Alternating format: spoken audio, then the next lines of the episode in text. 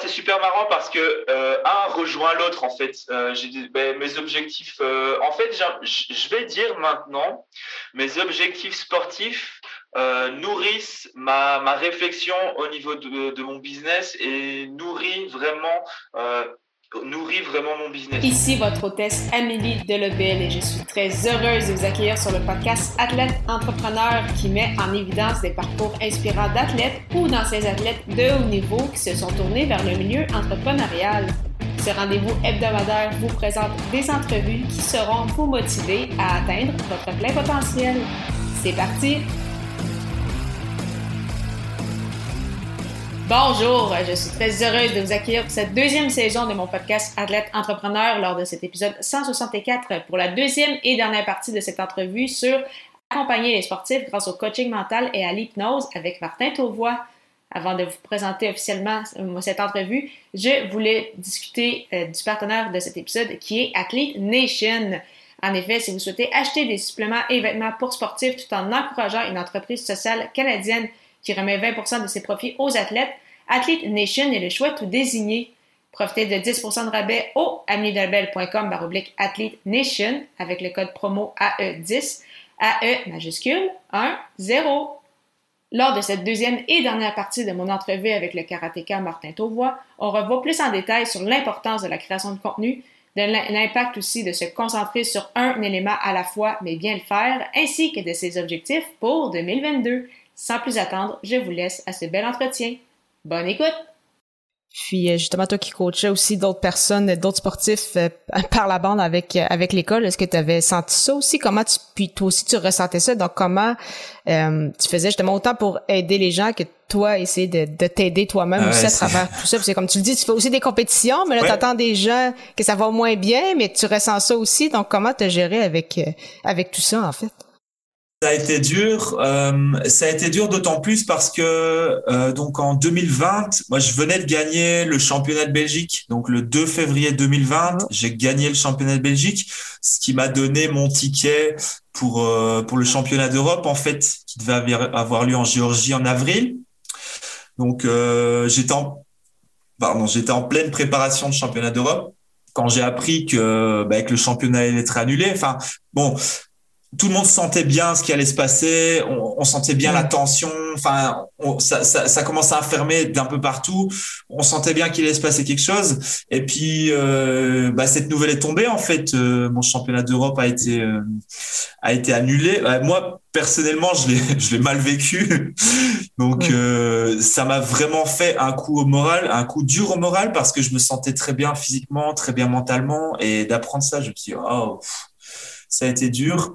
Euh, j'ai continué à m'entraîner, mais pas dans le même état d'esprit. tu sais, mm. quand tu fais de la compétition, bah voilà, tu as, cet état d'esprit de gagnant, tu veux toujours aller plus loin, etc. Ici, j'ai plutôt continué à m'entraîner sous forme de euh, comment euh, de maintien de maintien de ma forme, mais pas dans une mm-hmm. optique de performance. Donc ça a été vraiment dur.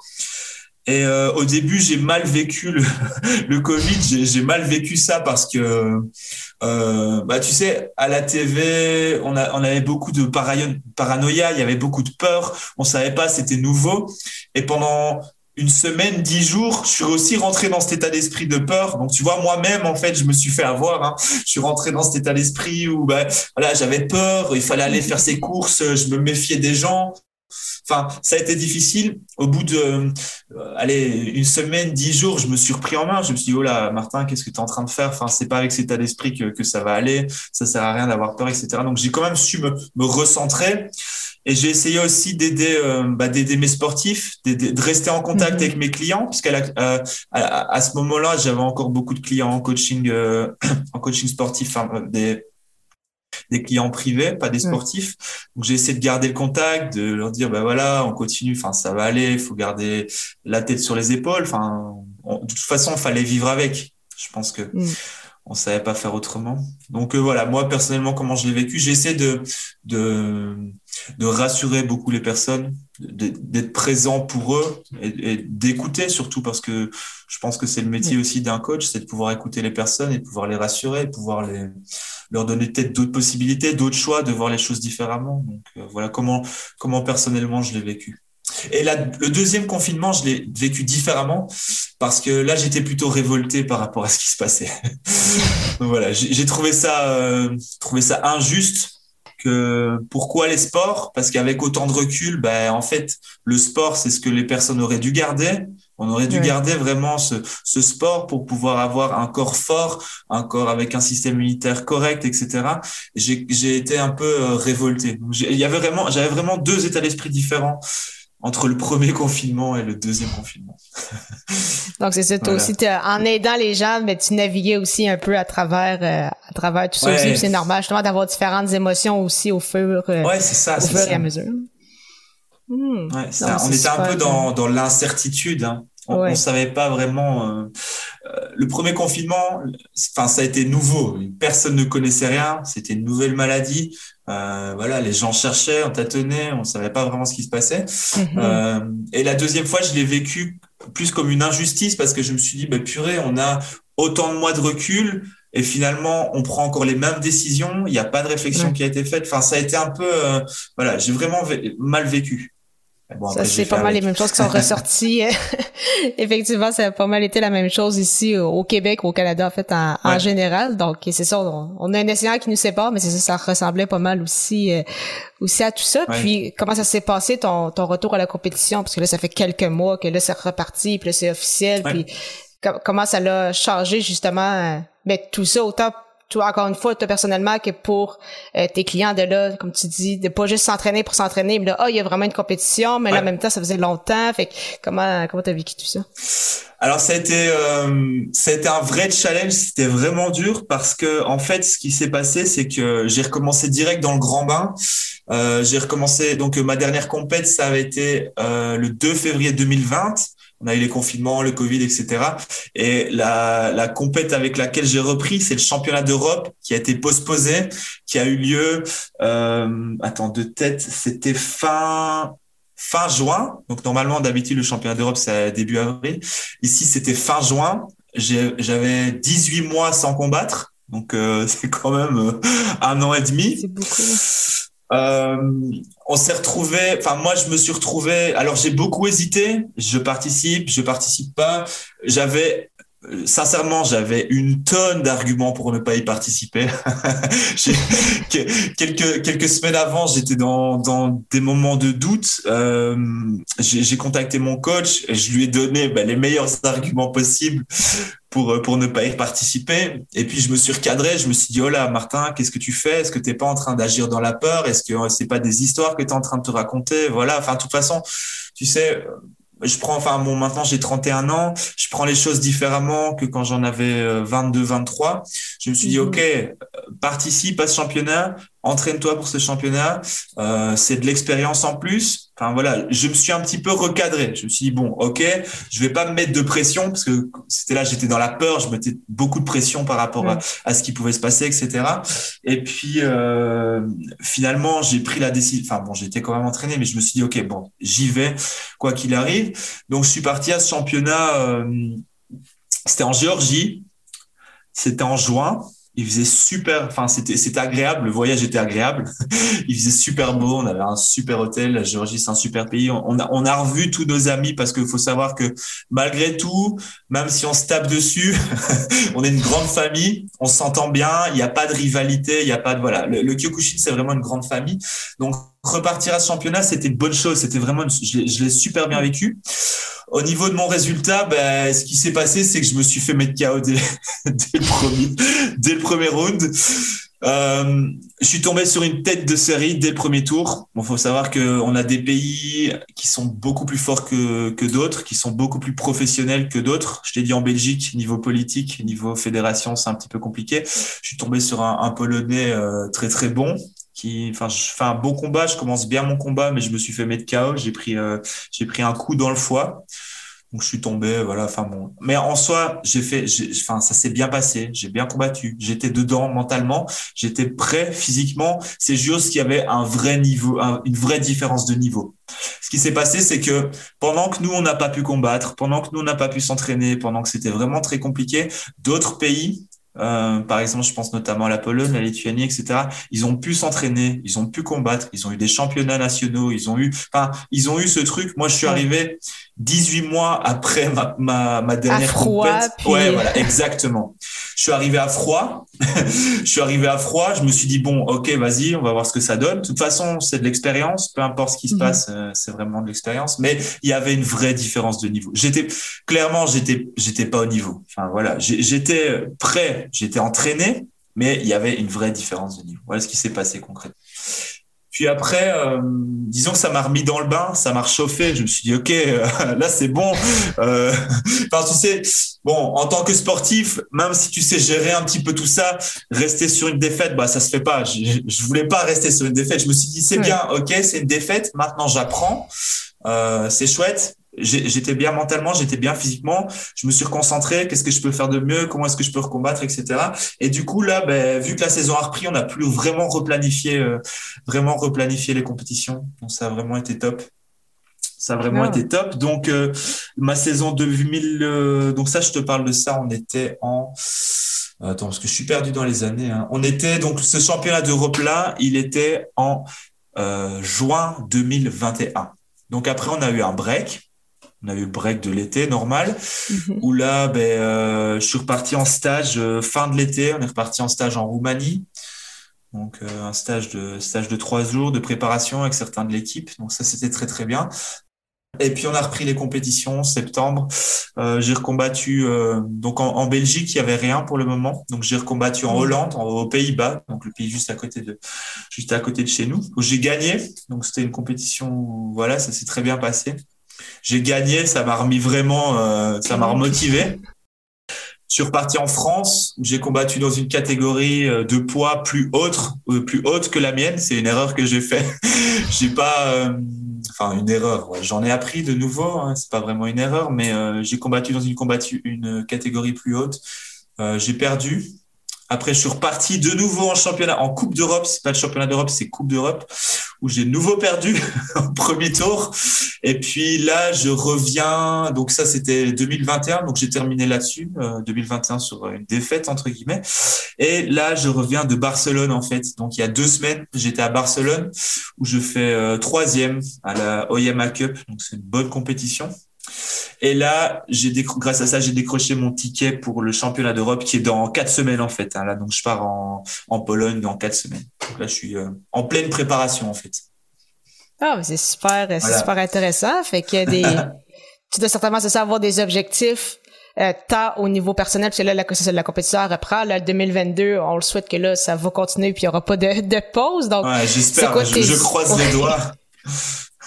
Donc, c'est quoi tes objectifs, tant au niveau personnel, c'est de, de, au niveau compétition euh, sportif, euh, que qu'avec ton entreprise, plutôt au niveau personnel comme euh, comme coach? Donc, c'est quels sont tes, tes objectifs pour 2022?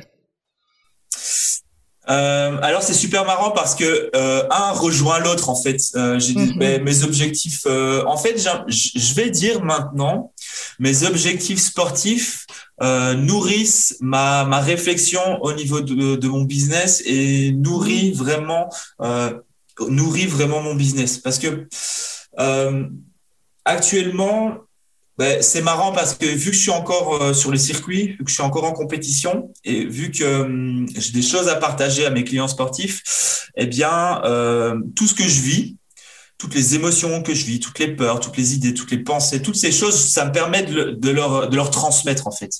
en fait, c'est marrant, je vis les trucs pour leur transmettre.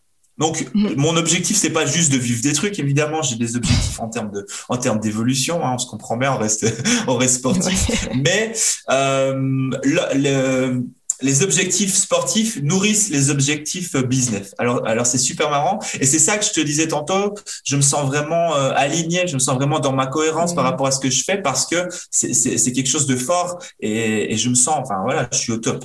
Alors, au niveau au niveau euh, sportif, mes objectifs ici, bah, c'est faire un podium au championnat d'Europe parce que maintenant j'ai découvert qu'en fait j'en avais les capacités. Euh, je suis entraîné pour. Là, je suis beaucoup plus entraîné que bah il y a, y a quelques mois quand j'ai repris la compétition. Mm-hmm. Euh, je sais que même si on a tendance à se mettre, enfin, c'est un petit peu, euh, on a tendance à se mettre un petit peu au-dessus, en dessous. Moi, j'avais toujours tendance à me dire, ah ouais, mais d'autres pays, ils ont, ils ont un meilleur staff, ils ont une meilleure équipe, ils sont plus professionnels, etc. Et finalement, je me rends compte que dans, notre petit pays, on a moyen de faire les choses et on a moyen aussi de faire de grandes choses. Donc là, clairement, mon objectif pour ce championnat d'Europe, c'est, c'est un podium sur le champion, euh, pour, pour ce championnat clairement, avec l'objectif en 2023, c'est de partir au Japon, participer au World Open. Donc ça, c'est le, le, grand objectif, le grand but à atteindre. Et toutes ces compétitions, toutes ces compétitions ici, je les vois comme de l'expérience pour me permettre d'aller participer au World Open. Donc le World Open, c'est la plus grosse, le plus gros championnat euh, au niveau mondial. C'est un championnat sans catégorie de poids. C'est pour ça qu'on appelle le World Open. Donc, si tu veux, euh, normalement, tu combats avec des catégories de poids, comme ah dans tous les, comme dans tous les sports de combat. Et s'il n'y a pas de catégorie de poids, donc c'est la petite particularité, euh, la petite particularité chez nous. Et le World Open, c'est la, la, la compète la plus prestigieuse. Donc, euh, clairement, l'objectif, il est là-bas. Et puis aller combattre au Japon, c'est euh, ouais, le rêve de tout karatéka, je pense, ou de tout pratiquant d'arts martiaux japonais. ah, mais c'est euh, mais c'est super. Juste pour compléter, euh, au niveau, par exemple, de l'entreprise ou avec l'école, est-ce que euh, tu as quand même des objectifs en termes de d'inscription ou en termes aussi. Alors, je me suis fixé un objectif pour 2000, 2022 avec avec bah, mon nouveau programme d'accompagnement justement. Bah, c'est d'accompagner sur l'année 50 sportifs voilà, c'est l'objectif que je me suis fixé. 50 sportifs, ça fait un peu moins de, de 5 par 5 par mois. Donc euh, voilà, là c'est vers ça que je vais, c'est vers ça que bah, c'est pour ça que j'essaye de donner vraiment beaucoup de valeur par rapport à mes posts, par rapport à mhm. mes contenus, par rapport à mes vidéos. Je parle avec beaucoup de sportifs, j'ai pas mal de sportifs qui viennent me qui viennent me contacter, qui me disent "Ouais, c'est super, je me retrouve vraiment dans dans ce que tu dis dans tes posts etc." Mhm. Et j'ai vraiment envie moi d'amener beaucoup de valeur sur ce marché parce que je pense que j'ai j'ai quelque chose à amener parce que j'ai vécu certaines choses dans ma vie, j'ai fait, j'ai fait certaines expériences et de par mes formations en coaching mental, bah, j'ai pu mettre euh, eh j'ai pu mettre des mots, j'ai pu mettre de la compréhension derrière ces expériences. Et là, j'ai vraiment envie d'apporter d'apporter ça sur ce sur ce marché. Donc voilà, l'objectif euh, business, on va dire, c'est 50 50 euh, sportifs accompagnés, 50 clients sur cette année 2022. On verra où ça mène. On verra euh, est-ce que j'y arriverai, j'y arriverai pas. Bon voilà, pour l'instant, je me donne les moyens de d'y arriver. Et euh, je sais à travers tout ce que j'ai appris, c'est important de se donner euh, un objectif en termes de, de, processus plutôt que de résultats à mhm. obtenir. Donc là, actuellement, je suis vraiment focalisé sur le processus qui va me permettre d'atteindre ces, ces 50 sportifs qui vont travailler avec moi plutôt que sur le résultat. Voilà. Bon, si c'est 40, si c'est 60, enfin bon, ça va pas faire une énorme, énorme différence. Mais là, je suis vraiment focalisé sur le processus qui, qui va me, qui va me permettre d'y arriver. Et c'est pour ça que tu vois que je, je publie vraiment beaucoup de posts. Oui c'est vraiment d'apporter beaucoup de valeur euh, sur ce marché. C'est peut-être pour ça que le podcast sera un, un moyen en plus d'apporter de la valeur sur le marché. Assurément, je sais. Ah, j'ai hâte de voir ce, ce podcast-là voir le jour, mais mais merci beaucoup Martin euh, pour ton temps.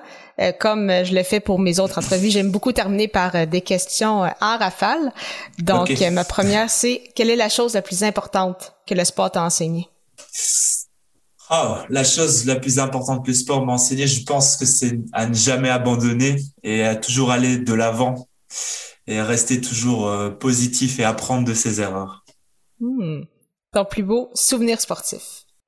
Euh, Mon plus beau souvenir sportif, euh, assurément mon passage de grade, mon passage de ceinture noire. Ton meilleur conseil pour un athlète ou un ancien athlète qui souhaite se lancer en affaires? Euh, meilleur conseil. Reproduis tout ce que tu as appris dans le sport, dans le business. c'est exactement la même chose. je trouve ça, mais je trouve ça intéressant quand tu dis reproduire. Euh, tu penses à, quoi euh, comme vraiment euh, le, la préparation, la planification. Euh. Voilà, la, la, planification, comment se fixer des objectifs, comment aller de l'avant, l'état d'esprit, etc. Finalement, j'ai remarqué que quand on performe dans le sport, c'est on performe dans le business. Euh, tu sais, l'état d'esprit que tu as dans un dans un domaine, tu peux le transposer dans un autre domaine. Donc, moi, j'ai vraiment fait un parallèle mmh. entre euh, entre le sport et le business. C'est pareil. C'est pour ça aussi que j'avais lancé ce podcast-là. Je voyais les. fait que je trouve ça intéressant. Les parallèles. Ah, ben voilà, tu vois, là-dessus, on se rejoint. Ouais, c'est, pour moi, c'est, c'est pareil. Je pense qu'on peut, on peut coacher les athlètes de haut niveau comme on peut coacher les entrepreneurs de haut niveau. C'est la, c'est la même chose. Ma dernière question, sans doute un peu, mais personnellement, ton réseau social préféré? Facebook. Facebook. Après, je me rends compte que je passe beaucoup de temps dessus. Euh, j'aime bien publier et je passe trop de temps dessus. Je pense que c'est comme tous les réseaux sociaux, c'est un peu euh, chronophage. Et des mm. fois, c'est bien de se poser la question hein, qu'est-ce que je suis vraiment en train de faire là? Est-ce que je serais pas en train de perdre mon temps ou est-ce que, est que voilà, qu'est-ce que je fais avec mon temps? Mais euh, Facebook. Et après, je dirais YouTube parce que je suis quand même un grand consommateur de un grand consommateur de, de, vidéos. Après, je sais pas si on appelle ça vraiment un réseau social YouTube, mais euh, voilà. Ouais, c'est quasiment plus un moteur de recherche, mais ouais, c'est ça. C'est vrai que euh, voilà. je suis pas euh, à part Facebook, j'ai pas d'autres réseaux sociaux. donc au moins t'en, t'en as juste un, donc au moins c'est pas. ouais, j'essaie de de pas me disperser parce que je, je te l'ai dit tantôt, j'ai tendance à aller avoir beaucoup d'idées, donc j'essaie de rester focus sur un truc. Voilà. Mais c'est super. Mais merci beaucoup encore une fois, Martin, pour ton temps. C'était super euh, intéressant. Puis euh, la meilleure des chances euh, pour la suite. Merci. Je te souhaite aussi beaucoup de, de succès avec ton podcast. je manquerai pas d'écouter les, les, autres invités. Merci beaucoup encore une fois à Martin Tauvois pour son temps et en souhaitant que vous ayez apprécié ce 164e épisode officiel d'Athlète Entrepreneur. Avant de vous laisser, je voulais vous parler de l'hébergeur de podcast Ocha. Contrairement aux autres hébergeurs, Ocha est aussi un outil marketing qui vous permet entre autres de planifier vos publications sur les réseaux sociaux, de bâtir votre propre liste de courriels et de générer des audiogrammes.